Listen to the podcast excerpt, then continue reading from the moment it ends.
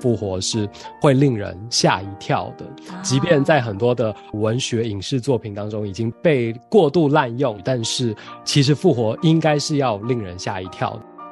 但是我会觉得，我还是时不时会近视或者远视，就是我这个聚焦这个点还是时不时会远离上帝。重新跑这个赛道，然后这一次跑这个赛道，你就不要再跑那个错误的方向。我觉得从那两年的最大经历是让我重新对焦我的最终人生要朝哪个方向去努力。我发现我是这么的不愿意承认神是我生命的主宰，他是宇宙的主宰。我好像一直都在我的内心都会去。Argue 他会去跟他争辩说我要有我的自由，我要去怎么怎么样啊！每一次就被刺到的时候，就要提醒自己要回来，要继续等候、仰望上帝。所以我觉得这个过程中，真的算是每一天都要让我自己再死一次吧，然后让自己的那个信心再只因为上帝而生发出来。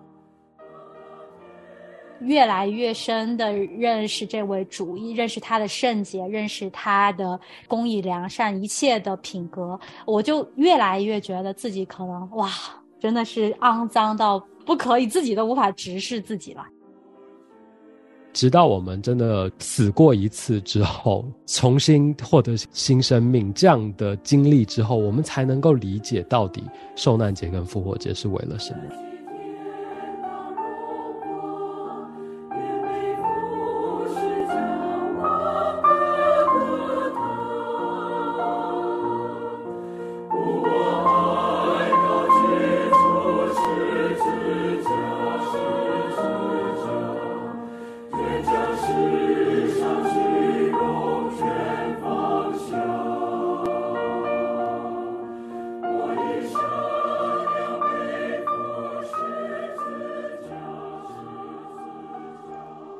随着这一首圣诗《古旧十架》，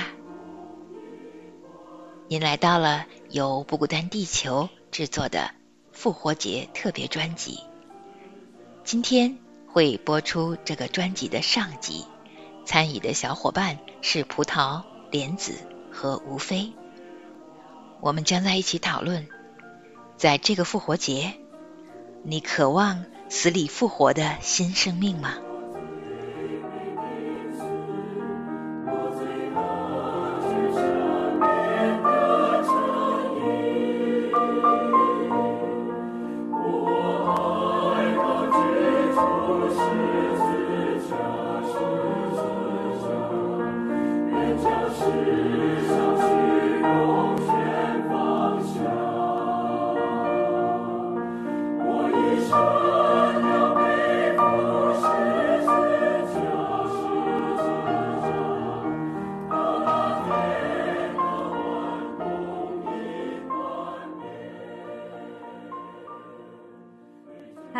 大家好，欢迎来到不孤单地球的直播时间，我是葡萄。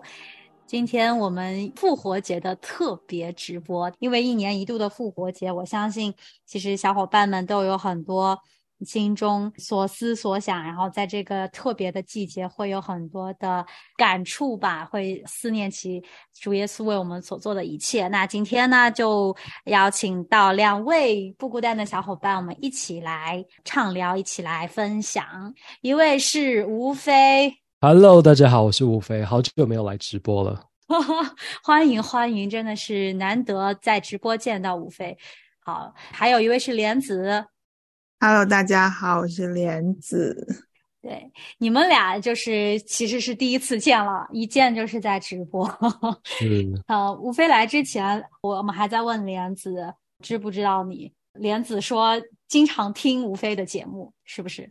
是，还有听恋爱季节的节目。哦，真的吗？有听恋爱季节啊？听到这就很特别开心。不能在不孤单地球打别人节目的广告，严厉禁止。我跟他没有谈好哦，是他自己说。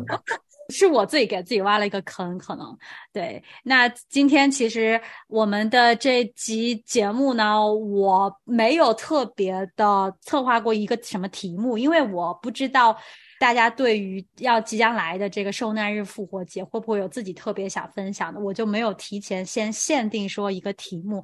但是我好像有跟你们说一个题目叫新生命。一开始为什么我放《古旧时价》这个诗歌，其实是我觉得我们可能要先进入到那个要受难周的这个开头，然后去慢慢一步一步的，才说到最后 复活的那个生命。那其实不知道你们这两天有没有，就是因为这个受难周要来了嘛？那你们平时每一年这个时候有没有什么样子的一个传统，或者你们的教会啊，或者你们？自己家庭里面啊，会不会特别做一些什么样的事情，或者你们会心里有跟别的时候有些不一样的感受吗？这次葡萄说要聊复活节啊，新生命的主题，我想到，哦，怎么这么快复活节一年又来了？我都还记得去年我跟葡萄聊了什么，然后我我这个传统，去年聊了什么？去年我们也是聊，就说复活这件事，然后新生命，然后我我特别我还记得我讲到复活是会令人吓一跳的，就是说，即便在很多的啊文学影视作品当中已经被过度滥用，然后复活都变成一个好像编剧编不下去的烂尾结局，但是其实复活应该是要令人吓一跳的。那那个吓一跳是，即便在我们自己的生命当中有这样的新生命，也是会令身边的人有这样的反应，所以我都。还特别记得。那回到葡萄这个问题，就是说我过去成长的这个教会啊，然后我们都会有一个整个市。就是县市的市，然后来联合所有在这个市里面的教会，然后一起办这个复活节园游会。然后这个就是我从小到大每年都最期待复活节的原因，就是因为那个园游会里面就会有各种好吃的，然后好玩的，然后你就拿那个园游券去买自己想吃的东西。然后那一天就因为父母都会很忙的要顾。自己教会的摊位，所以我们小孩就会没有人管，然后我们就会结成一大群这样的 gangs，然后就走在路上，然后啊开始去就是沿街啊吃自己想吃的，然后玩自己想玩的。所以我每年复活节我真的都会想到园游会这件事，直至今日。哇，这个有点爽啊！这个 对小孩来说真的是嘉年华。是是。哇，这么好吃，而且是整个市，那规模得多大呀？对啊，都会办在我们整个市的一个很大的体育场，然后把那整个前面都包下来，然后在当然也会有敬拜，就是啊复活节主日大家就会一起在体育馆里面敬拜室内，然后那个体育馆就非常大，然后等到结束之后大家就拉出来到这个整个大广场上，然后摆摊，然后也有一系列的敬拜啊，然后我们小孩子也有一些节目这样。哦，所以这个是复活节。当天复活节，那之前呢？整一周会不会有什么什么样其他的活动是纪念耶稣受难的呢？我本来我们小时候的教会比较少这样，后来这个教会就转型成比较回到礼仪崇拜的路线的时候，就我特别记得我后来长大了，从台北回去就有参加过这样的崇拜，然后就是针对特别受难的聚会。然后那整个聚会，大家都从头到尾都没有站起来唱歌啊、跳舞啊，都没有，就是不断的安静的诗歌。然后主理会念一些经文，帮助我们默想。然后整个过程中，最后也是就是安静的在默想中结束。那一次，我觉得我小时候真的只爱复活节的那个园游会，直到我有一点点年纪之后，才比较能够就是享受在这样安静的聚会当中。哦，那莲子呢？就我听了我会很羡慕哎。同样是小时候都在教会长大，给我的感觉就是受难节给我的感觉会非常印象比较深刻一点。可能就听到这古旧时价，我就想到我们原来有一个辅导也是从台湾来，然后他就觉得这首歌要成为他的安息礼拜的歌，然后就跟我们说以后一定要弹这首曲子在他安息礼拜上面。大家都很忌讳说到死嘛，但是好像在基督徒看来，死又是另外一回事情。然后就继续说到这个受难节，我小时候就感觉每次这一个周就好像要很伤心、很难过。然后，然后周五到周五的时候就超伤心、超难过，然后到周天突然一下子，哎，变得那个基调就变成啊，好开心，好开心。然后就让我小时候我是不明白，我就觉得为什么每年都要来一次这个，那情绪消耗好大，要从难过，然后又转到非常开心。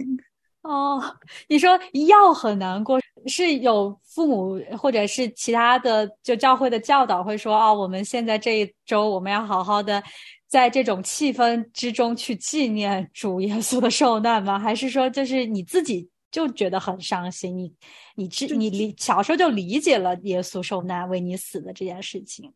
就因为我妈妈带我去嘛，然后就身边的那些阿姨或者是。爷爷奶奶们在我旁边，有些就开始哭。当时小时候就会觉得为什么？但是他哭，我也就情绪渲染的，又让我也觉得，哦，现在是一个就是很难过的时候，不能够讲话或者不能够乱动。然后到复活节的时候，就又是大家都一起非常开心。然后我就觉得，嗯，这好像是一个我 get 不到的点。然后到大了才会有一些就是想法。嗯，确实会很 confuse 吧？我觉得小孩子就是当我们不太完全理解这件事情的时候，就是而且看到他们，哦，我觉得华人本来平时就没有什么情绪的外显，就是也不会像受难周、受难日，然后复活节这样子一个急剧的情绪的变化，我们平时很难察觉到。然后突然之间，在这三天接收了这么多外界的情绪，肉眼可见的眼泪和欢笑，那确实冲击还是挺大的吧。是的，我自己是原来教会，我也只对复活节有印象，哎，就是受难日，可能是原来不太乖。受难日在这边其实是啊有这个呃 Good Friday 是放假的，所以说其实教会都会有这个 service，就是会有受难日的礼拜呀什么的。但我原来好像从来不会去参加周五的，那个时候还刚信主，就是不明白所有的这一切意义的时候，我就没有觉得好像受难日是。我需要额外再去，好像我当时觉得是一个额外的任务一样，我一定要去教会。怎么又多了一场？怎么星期天还有一场？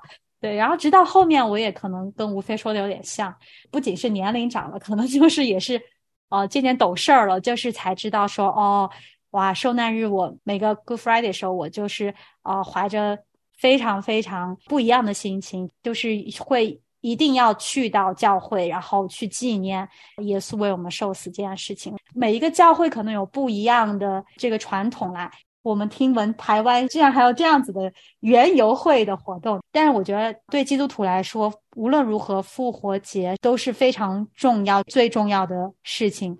其实刚才那个古旧十架每次唱的时候，我也是 就觉得啊。可能我的安息礼拜也要放吧，嗯，会会觉得啊，好像又重新让我们，嗯，每年在这个时刻去思想我们的生命究竟是为谁而活，然后究竟是为什么拥拥有今天这样子的一个全新的生命吧。你们复活节会要去看某些特定的影片啊，比如像耶稣受难记啊，什么就是。哎，我不知道台湾的翻译叫什么，好像是叫《受难曲》，我不知道台湾的翻译叫什么。耶稣耶稣受难记，耶稣受难那一部电影嘛，应该好应该就叫《受难记》。受难记，OK。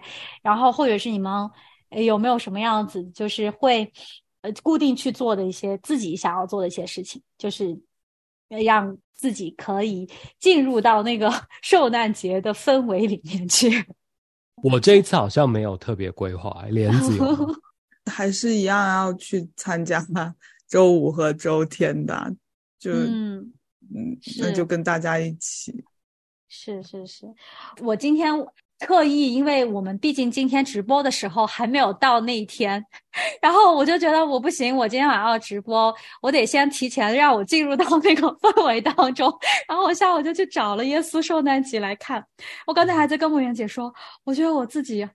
好好坏呀！就是看到中途耶稣就是最惨的时候，就是被鞭打的时候，血淋淋的，然后眼睛都这边眼睛都就肿肿掉，然后我竟然睡着了，然后我突然睡着就在梦中惊醒，然后就突然想起在片头的时候也是在看克西马尼园，然后耶稣就是对所有门徒，就是那几个门徒说：“你们不能警醒天使吗？”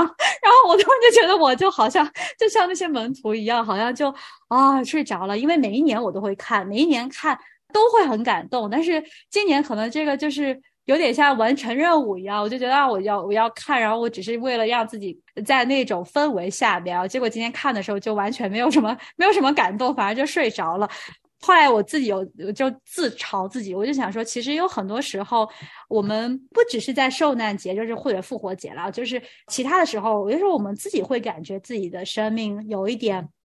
啊，远离了神，或者是远离了十架的这个呃故事，那我们有的时候就会很想要回来，就是靠自己的办法，就是靠自己啊，我我怎么样子去鞭策一下自己啊，我不要忘了主耶稣对我的救恩啊，然后我我要逼自己要想起来这件事情。你们会有这样子的时候吗？就是在不管什么时候，就是人生当中或者是一年当中的其他时候。有过这样的场景吗？逼自己想起来耶稣的受难是吗？对 我好像比较没有特别的类似经历，但我想到我之前有几年，然后就是不孤单，可能也分享过这个。我从啊马迪拉当兵回到台湾之后，然后有一个人生低潮，然后包括失恋，包括很多这个人生苦难接踵而至的时候，每一年的复活节我都。就是受难，从受难日到复活节，我都很认真的，就是花时间进食祷告，然后特别跟就是来到上帝面前，然后我觉得也不是说刻意要。苦待自己，然后饿自己吧，真的是那个心情很沉重的时候，然后每一次都期待上帝，我能够透过今年的复活节，然后受难日复活节，跟你一起死，一起同埋葬，然后再一起复活，这样的经历这样的新生命。所以那个那那两年算是我最认真，就是把 把这个节日当做自己生命的一个一起进行、同步进行的节奏来进行的。一段时间吧。嗯，明白明白。可能我再重复一下我刚才的问题，就是我会原来会老是觉得这是一件一个恩情，好像就是我我忘了他，好像我觉得好像好对不起主啊。然后就是有的时候就觉得只是在受难节或者复活节的那个当下，会那个感情非常的深厚，是真的是。发自内心的啦，那有些时候我就觉得，在生命的某个阶段，或者是当我的生命起起伏伏的时候，有的时候自己都知道自己的心不在主这里了，然后不再好像拥抱这个新生命，或者不再去渴慕有什么样的长进的时候，我自己就会给自己说是一个忘恩负义的人，或者怎么怎么样，就会不断的。有点像责备自己，因为其实我有看到网上有很多年轻人基督徒，他们也是会把救恩理解成一个好像。我需要去报答的，我需要好像不断的去想起石架上发生的事情。就像我，我每年为什么要去看这个受难节？我我觉得我原来的心里的潜意识，我好像有点像这个喝水不忘挖井人的那种从小的那种教育，你知道，我就知道是不对的。就是说，呃，我就只是想问一下，你们有这种原来的有这样的经历吗？或者偶尔现在还会有？我觉得经常会有。就回答你刚才说的，就是看那个耶稣受难的那个影片的时候，每次看，每次到你刚才说的那个情节，我每次都会落泪。就是可能都没有说，就一定是就叫什么理性，或者是就剧情让我落泪。就是我知道他就马上就要瘦成那个样子了，然后所以我就落泪。反正就是莫名其妙也会落泪。然后再回到说这个。就是会不会去提醒自己要，就像是每次圣餐的时候，其实有些时候我也会突然之间就觉得，为什么要到圣餐才要去认罪呢？为什么就是感觉自己好像平时难道不能够少犯一点？就感觉又回到要去数算自己罪有多大有多小这种误区当中，然后。一直其实，在圣餐当中的时候，我就在想，耶稣说的要纪念他，到底纪念什么东西？纪念又是要以一个什么样子的形式也好，或者是说一个心情也好去看待这件事情？是，所以说其实吴非刚才也说到，你在当兵那两年是最认真的，好像跟耶稣在同步的过这个呃受难复活的这个过程，自己的生命是好像哦完完全全的。可以与耶稣的生命好像连接起来了，然后真实的思念他所做的一切，然后甚至是去感受那个你你新生命，然后你的旧生命被钉在十字架上，然后新生命重新活过来的那个感受。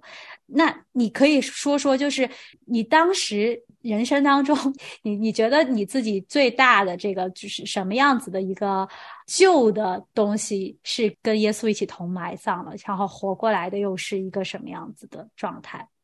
哇，我觉得好多根本说不完，就是那时候挑一两个来说。对啊，因为我觉得那时候是整个生命，就是发现，我觉得最大最大的就是你的整个追求的方向是错的，就是你拼命努力要往那个终点跑的那个整个方向都是错的，所以当时就才发现自己。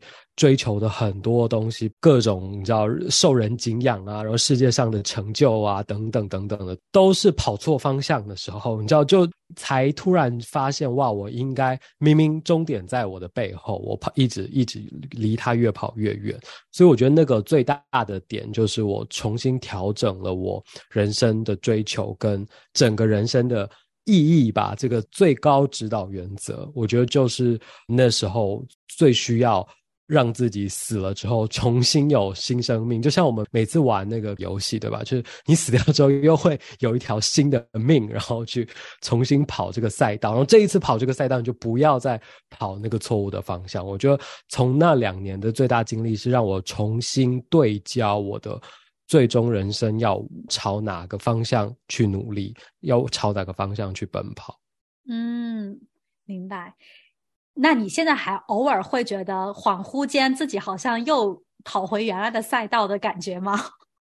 就是所谓你说旧的赛道是吧？就是死之前的赛道。我觉得不太会的原因是，就是我变成我接下来要做的，常常每一天只是要所谓的纠偏吧。就是你的那个大方向是对的，只是你有时候可能会偏左偏右，但是。不是像以前你完全朝一个反方向在跑了，我觉得这个就是那个新生命带来很大的不同。而且当你只要偏左一点点的时候，你就会就是你知道，我们玩那个电动，有时候那个手感就会震动。就当你开车已经开到外面去的时候，提醒你。我觉得那个那个新生命来的时候，就像那个手把就会震动，然后警告你你已经偏左了，然后你就会赶快回到，就不至于让你偏到整个又掉头往回。跑那个错误的终点，嗯，听起来是真的新生命啊。那莲子呢？我们听莲子的故事还是比较少，借着这个话题可以多认识莲子一点点。我感觉是一种眼光的调整嘛，就是你可能原来就是你的眼睛就只能面对你现在这种非常难过的生活也好，或者是特别的。就局限于你现在这些事情，然后你突然发现，你把眼光放到上帝的视角的时候，你又能看到别的新的希望，或者是真的你该去做的事情。但是我会觉得，我还是时不时会 近视或者远视，就是我这个聚焦这个点，还是时不时会远离上帝。就像圣经当中，我一直会把我自己比作就是。大儿子的角色，真的就是我的心可能，呃，人在这儿，心已经偏了的感觉，就还是会被世界给抓去。然后，但是确实，就像吴飞说的，就是你会被提醒的回来。嗯。耶稣亲手扛下人的软弱，独自。将所有的罪都承受，宝血一滴滴将滴染深红，为数挥我而流？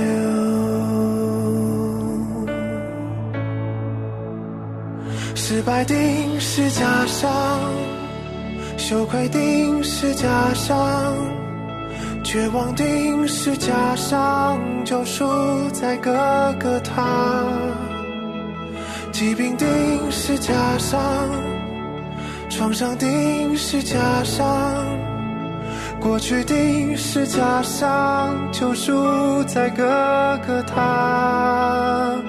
罪恶定是假伤，骄傲定是假伤，破碎定是假伤，全都与你埋葬。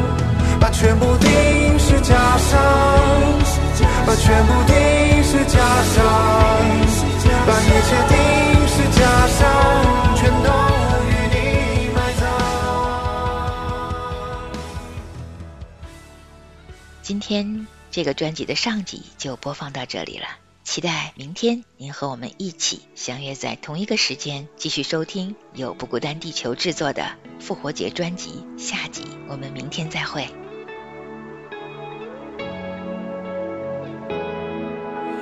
耶稣亲手扛下人的软弱，独自将所有的罪都承受，宝血一滴滴将地染深红，为赎回我而流。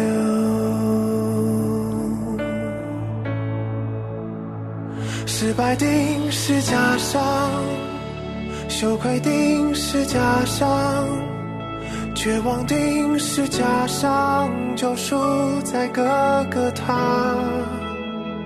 疾病定是假象，创伤定是假象，过去定是假象，救赎在各个他。罪恶定是假象。碎定是假象，全都与你埋葬。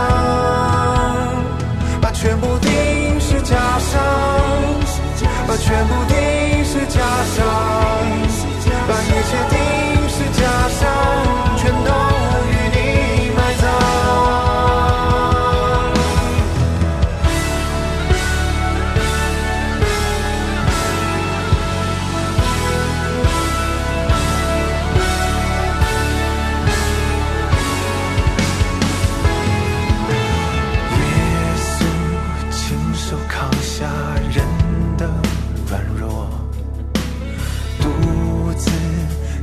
所有的罪都承受，宝血一滴滴将地染深红，为赎回我而流。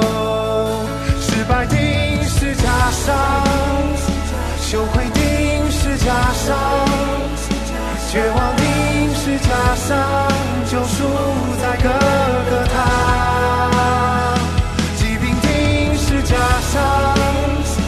装上定是假伤，或许定是假伤，就输在哥哥他。只要定是假伤，骄傲定是假伤，破碎定是假伤，全都与你埋葬。把全部定是假伤，把全部定是假伤。一切。